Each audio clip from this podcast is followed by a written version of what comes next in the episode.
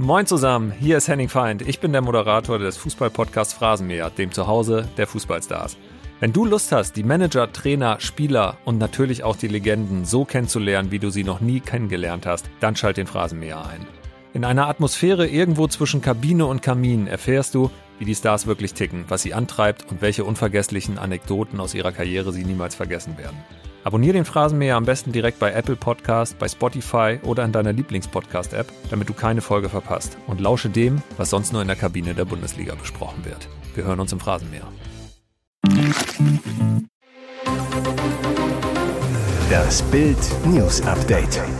Es ist Freitag, der 8. Dezember und das sind die Bild Topmeldungen. Trotz mieser Umfragewerte, SPD wählt ihre Parteichefs wieder. Börsenboom. DAX knackt seinen Rekord schon wieder. Brisante IOC-Entscheidung. Russen dürfen bei Olympia teilnehmen. Die SPD hat ihre beiden Parteichefs wiedergewählt. Lars Klingbeil und Saskia Esken wurden in ihren Ämtern bestätigt. Er bekam 85,6 Prozent der Stimmen, sie 82,6 Prozent. Esken erreichte damit ein besseres Ergebnis als vor zwei Jahren, Klingbeil ein geringfügig schlechteres. Esken bekam damals 76,7 Prozent der Stimmen, Klingbeil 86,3 Prozent. Heißt, Trotz der miesen Umfragewerte für die SPD hält die Partei an ihren Chefs fest. Im gestern veröffentlichten ARD Deutschland Trend kam die SPD auf nur noch 14 Prozent der Stimmen, rutschte damit sogar hinter die Grünen auf Platz 4. Eine derbe Klatsche für die Kanzlerpartei. Zum Vergleich, bei der Bundestagswahl im Jahr 2021 hatte die SPD noch 25,7 Prozent geholt. Zuletzt hatten mehrere Themen Unruhe in die Partei gebracht, massive Unzufriedenheit Unzufriedenheit mit der Migrationspolitik der Ampel, die Haushaltskrise, dazu krachende Wahlniederlagen in Hessen und Bayern. Der deutsche Aktienindex hat schon wieder ein neues Allzeithoch erreicht. Am Freitag stieg er auf 16.731,66 Punkte und knackte damit seinen Rekord vom Dienstag. Der DAX beinhaltet die 40 größten deutschen Börsenunternehmen, gilt deshalb als wichtiger Gradmesser für die deutsche Wirtschaft. Seit Anfang November befindet sich der DAX im Dauersprint, legte seitdem um 12 Prozent zu. Jüngster Auslöser für die Rallye war die Hoffnung auf baldige Zinssenkungen denn niedrigere Zinsen führen auch zu günstigeren Krediten. Das ermöglicht es der Wirtschaft wiederum leichter in weiteres Wachstum zu investieren. Die Spitze der Gewinner führte am Freitagnachmittag der Online-Händler Zalando an, dessen Aktien legten im Tagesverlauf um mehr als drei Prozent zu. Airbus, BMW und Deutsche Bank gewannen jeweils rund zwei Prozent.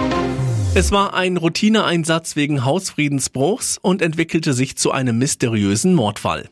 Polizisten entdeckten am Dienstag bei einer Wohnungsdurchsuchung auf einem Balkon in Düsseldorf-Lingern Süd eine tote Frau. Der Leichnam steckte in einem verschlossenen Maischefass. Die Leiche der 36-Jährigen war in der Tonne in dem Mehrfamilienhaus an der Langer Straße verstaut. Bei der Obduktion ergaben sich Hinweise auf eine Gewalteinwirkung. Eine Mordkommission fahndet mit Hochdruck nach dem Wohnungsnutzer, der offensichtlich in einer Beziehung zu der Toten stand, heißt es in einer Mitteilung am Freitagnachmittag. Die Polizei hatte Hinweise, dass in den Räumen Drogen eingenommen wurden, deshalb durchsuchten sie die Wohnung genauer.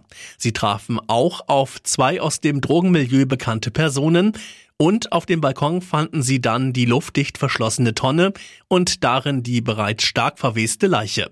Ermittlungen ergaben, dass die Tote auch aus der Drogenszene stammt. Die Entscheidung ist gefallen. Russische und belarussische Sportler dürfen unter neutraler Flagge an den Olympischen Sommerspielen in Paris im kommenden Jahr teilnehmen. Die Entscheidung gab das Internationale Olympische Komitee am Freitag bekannt. Das IOC erteilt Einzelsportlern beider Länder unter bestimmten Auflagen die Starterlaubnis Ergebnis für die Sommerspiele 2024, sofern sie die Qualifikationsbedingungen erfüllen. Bislang wären nach IOC-Angaben acht Russen und drei Belarussen für Olympia in Paris qualifiziert. Unter den rund 4600 schon teilnahmeberechtigten Athletinnen und Athleten seien mehr als 60 Ukrainer.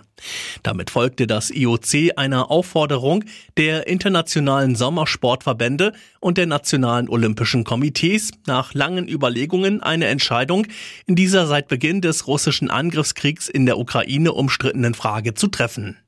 Bedingungen wie für die Rückkehr in internationale Wettbewerbe Russen und Belarussen dürfen nur unter neutraler Flagge in Paris starten. Mannschaften sind nicht zugelassen. Die Nationalhymnen werden nicht gespielt, nationale Symbole und Fahnen sind untersagt. Und jetzt weitere wichtige Meldungen des Tages vom Bild Newsdesk. Mordverdacht. Josephine Marie tot in Gartenlaube gefunden. Was geschah in der Kleingartensparte an der Stettiner Chaussee in Pasewalk? Gestern Abend wurde dort die Leiche einer zuvor vermissten Jugendlichen entdeckt. Josephine Marie M. war zuletzt am Nikolausabend in einer WG für Menschen mit geistigen Beeinträchtigungen an der Fröbelstraße gesehen worden. Das kleine kräftige Mädchen mit den schulterlangen Haaren war in ihre dunkelgrüne Jacke mit Pelzkragen geschlüpft, hatte sich ihre helle Pudelmütze aufgesetzt, war gegangen. Seither fehlte von dem laut Polizei eingeschränkt orientierten Mädchen jede Spur. Die Kripo suchte mit Hunden, fragte bei Bekannten, fand Josephine Marie M. aber nicht. Gestern Abend wurde schließlich öffentlich nach der Vermissten gesucht. Gegen 19.30 Uhr entdeckten die Beamten in der Sparte schließlich die Leiche. Nach Bildinformationen soll ein Spürhund die Tote in einer Laube aufgespürt haben. Polizeisprecher Jürgen Kolecki, im Moment geht die Polizei von einem mutmaßlichen Gewaltdelikt aus, ermittelt aber weiter in alle Richtungen. Die Ermittlungen zum mutmaßlichen Mörder der 18-Jährigen laufen auf Hochtouren. Miese Stimmung in Deutschland, selbst das Wort des Jahres ist negativ. Es wird nicht mehr besser in 2023. Krisenmodus ist zum Wort des Jahres 2023 gekürt worden. Das teilte die Gesellschaft für deutsche Sprache heute in Wiesbaden mit. Auf dem zweiten Platz landete Antisemitismus, dahinter leseunfähig.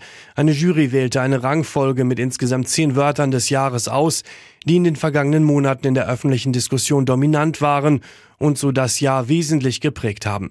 Die Liste spiegelt die Realität wider und die Realität ist derzeit ziemlich düster, sagt die GFDS-Geschäftsführerin Andrea Ewels. Der Ausnahmezustand ist zum Dauerzustand geworden, sagte Ewels. Das löst bei den Menschen Angst, Unsicherheit und Ohnmacht aus. Diese Gefühle beherrschen den Alltag und man weiß nicht, was kommt denn noch. Ihr hört das Bild News Update mit weiteren Meldungen des Tages. CDU-General fordert nach Haushaltsdebakel. Scholz muss die Vertrauensfrage stellen. Politik im Pleitemodus, Staatsfinanzen auf der Intensivstation, Kanzler im Rekordtief, die Koalition hat Tasche leer. Maybrit Illner sorgt sich. Not-OP am Haushalt. Wen macht die Ampel arm? Klar ist nur, das Haushaltsdebakel zieht sich immer weiter in die Länge. Es wird immer unwahrscheinlicher, dass der Etat noch dieses Jahr beschlossen wird. Für SPD-Generalsekretär Kühnert nicht schlimm. Es dauert so lange, wie es dauert. CDU-Generalsekretär Linnemann ist das zu wenig. Er warnt, dieses Land ist völlig verunsichert, weil es keinen Plan gibt, kein Ziel und keine Zukunft. Er folgert, das ganze Desaster zeigt, dass diese Ampelkoalition nie ein gemeinsames Fundament hatte. Man hat das mit Geld zusammengehalten, aber es gab nie eine Erzählung über die gemeinsame Zukunft des Landes. Die Menschen bräuchten Führung und Orientierung, und der Bundeskanzler zeige das einfach nicht. Und dann lässt er die Katze aus dem Sack. Ich glaube, es wäre besser, dass der Bundeskanzler die Vertrauensfrage stellt im Deutschen Bundestag. Wenn er die gewinnt, dann müssen die einen Plan machen für die nächsten zwei Jahre. Linnemanns zweites Argument gegen Scholz, ARD Deutschland trennt heute 80 Prozent vertrauen ihm nicht. 80 Prozent. Solche Werte hatten wir nie. Kühnert winkt ab und sagt, die SPD werde sich am Wochenende auf dem Parteitag ganz grundsätzlich positionieren. Auch der Bundeskanzler in einer Rede am Samstag. Wiedersehen bei den Pochers haben jetzt den gröbsten Teil der Trennung hinter uns. Sie sind das neue Podcast-Traumpaar Oliver Pocher und Sandy Meyer-Wölden. Das ehemalige Paar plaudert seit gut sechs Wochen jeden Donnerstag über sein Liebesleben und alles, was die Welt derzeit so beschäftigt. Ob sich die beiden nach Ollis Trennung von Amira wieder näher kommen? Nur als Podcast-Paar macht Sandy in der neuesten Folge von Die Pochers frisch recycelt deutlich. Sie ist derzeit auf der Suche nach Mr. Right, könnte sich sogar vorstellen, einen Tinder-Account zu starten. Olli lenkt allerdings ein, du bist eher Raya. Denn beim Promi-Tinder müsse sie sich nicht mit den ganzen Asozialen auseinandersetzen. An Sandy sei Online-Dating in der Vergangenheit komplett vorbeigegangen. Warum? Weil sie alle sechs Wochen einen neuen habe, scherzt Olli. Er selbst ist wohl noch lange nicht wieder bereit für eine neue Liebe, aber zwischen ihm und Amira scheint die Stimmung wieder besser. Olli haben jetzt den gröbsten Teil der Trennung hinter uns. Am Samstag wird es sogar ein riesengroßes Wiedersehen geben, denn Sandy, Olli und Amira werden zu Ein Herz für Kinder nach Berlin kommen. Hier ist das Bild News Update. Und das ist heute auch noch hörenswert. Dramatischer Polizeieinsatz in Köln am Abend. Eine Frau rief um Hilfe, sie werde überfallen. Die Polizei schoss den mutmaßlichen Angreifer schließlich nieder. Der Mann starb. Gegen 19 Uhr rief die 28-Jährige nach ersten Erkenntnissen die Polizei. Ein Mann habe sie in ihrem Auto überfallen. Die Frau konnte sich nach ersten Ermittlungen wehren, so Polizeisprecher Sascha Walmeroth. Der Mann ist dann wieder aus dem Auto gestiegen. Die Frau hat den Notruf gewählt. Die Polizei raste zum Einsatzort an der Vogelsanger Straße in Ehrenfeld. Vor Ort trafen die Beamten auf die Frau. Die hatte den Angreifer verfolgt und gab den Beamten den Hinweis, wo er sich aufhielt. Die Polizisten sahen, wie er in ein Taxi steigen oder es möglicherweise überfallen wollte. Nach Zeugenangaben soll eventuell ein Messer im Spiel gewesen sein, so der Polizeisprecher. Was dann genau passierte, muss laut Polizei noch ermittelt werden. Eine Kugel aus einer Dienstwaffe traf den Mann, er wurde schwerst verletzt. Am Boden liegend soll er sich noch selbst verletzt haben. Unter Reanimation wurde der Angeschossene ins Krankenhaus gebracht. Dort starb er wenig später. Unerwartetes Wiedersehen. Am Donnerstagabend ist ein Überraschungsgast in der ZDF Live-Show die schönsten Weihnachtshits mit Carmen Nebel aufgetreten. Jürgen Drews. Der 78-jährige Sänger hatte sich im Januar eigentlich für immer von der Bühne verabschiedet.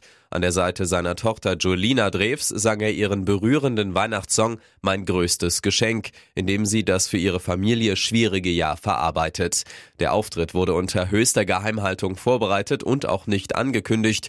Jürgen Drews leidet an der unheilbaren Nervenkrankheit Polyneuropathie und ist in seinen Bewegungen eingeschränkt. Niemand wusste im Vorfeld, wie der Auftritt ablaufen wird. Bild hat mit Jürgen und Jolina exklusiv vor dem gemeinsamen Auftritt gesprochen und Bild fragt, Jürgen, du hast im Januar bei Florian Silbereisen deinen Rücktritt von der Bühne erklärt. Warum kehrst du jetzt in Carmen Nebels Weihnachtsshow zurück?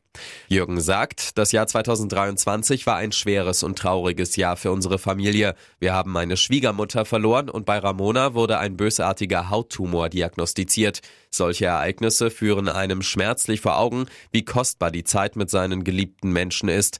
Jolina hat das zum Anlass genommen und diesen besonderen Song darüber geschrieben. Ihr Herzenswunsch war es, dass ich in diesem Song mit ihr im Duett singe. Und was soll ich sagen? Dieses Lied hat mich sofort mitten ins Herz getroffen. Das komplette Interview gibt's auf Bild.de.